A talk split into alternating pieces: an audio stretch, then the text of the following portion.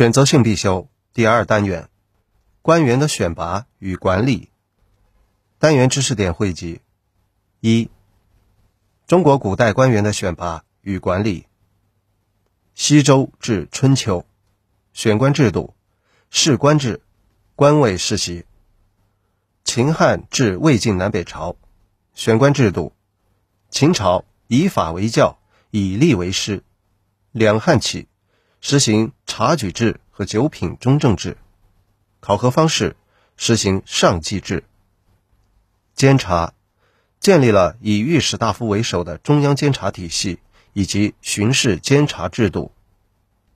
隋唐和宋朝，选官制度科举制，以分科考试选拔人才。隋唐考核官员考核归属吏部，监察。御史台为最高监察机构。宋朝考核制定了严格的标准考核官员。监察台练合一。元朝选官制度一度废除了科举制。监察中央设有御史台，地方设有刑御史台、肃正廉访司。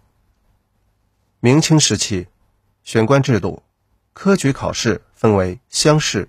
会试和殿试三级考核，明朝考满、考察，清朝京察、大计。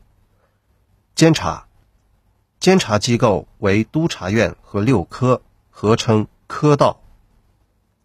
二，西方的文官制度背景，政党分肥制出现弊端。资本主义的发展需要建立廉洁高效的政府。建立，十九世纪，英国首先建立了文官制度。特点：公开考试，择优录取，政治立场中立，职务常任和论功奖罚。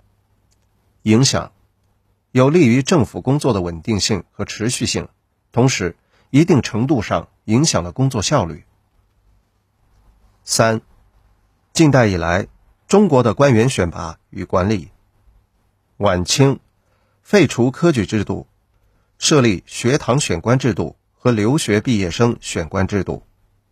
到民国时期，以考试方式选拔官员是民国时期官员选拔制度的主体。